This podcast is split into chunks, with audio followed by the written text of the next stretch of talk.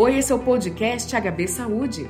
Fique por dentro de tudo o que acontece na área da saúde a qualquer hora e em qualquer lugar. O tema de hoje é Quero virar vegetariano. Eu converso com Carla Somaio, nutricionista do Espaço Saúde. Carla, essa decisão é realmente saudável? O vegetarianismo, nós temos que entendê-lo de duas formas, né? Então, tem o vegetarianismo restrito, que é aquela pessoa que só consome vegetais, é, alimentos de origem vegetal, perdão, e o ovo lacto vegetariano, que entraria alguns derivados de leite, ovos e a parte dos vegetais. E não entraria nenhuma proteína na parte animal, que seriam carnes, né? Todos os tipos: carne, peixe, frango, porco, qualquer uma vísceras, embutidos, etc. Então não entraria aí nessa, nessa linha de vegetarianismo. E também existe aquela linha atual que é o vegano. Então, realmente, ele não consome nenhum tipo de alimentos de origem animal e nem se veste ou usa produtos que há a proteína animal, que vem de algum animal justamente pela modalidade de estilo de vida que a pessoa institui aí por conta dos animais.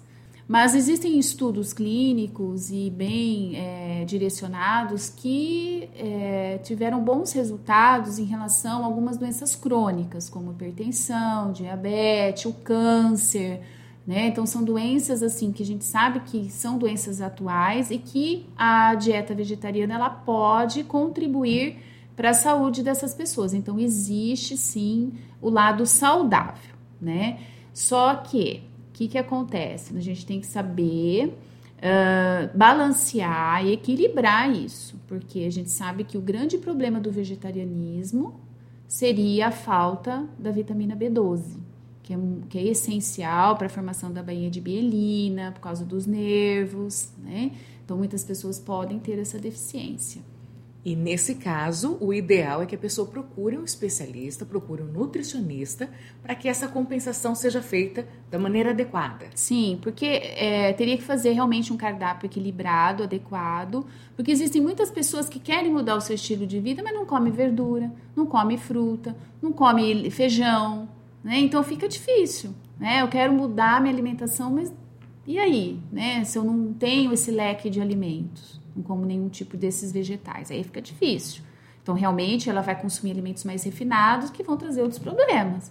Aí vai começar a ter carências nutricionais importantes. Agora, por exemplo, outro, outro nutriente importante que há a falta, que todo mundo pergunta, mas eu vou ter anemia por causa do ferro, né? A falta do ferro que eu encontro mais nos alimentos de origem animal? Sim, com certeza.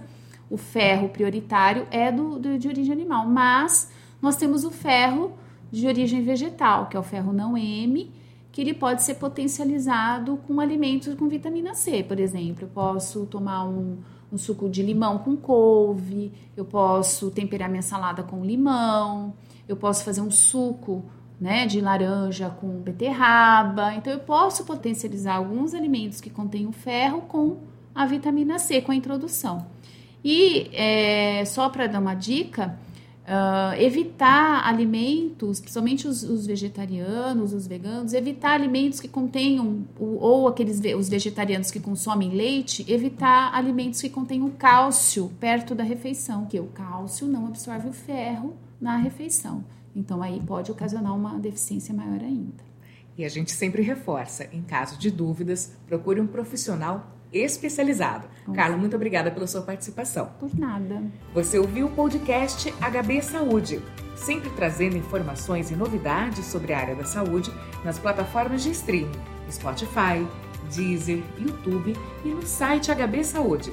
Nos aplicativos você pode seguir a gente e assim não perder nenhum episódio.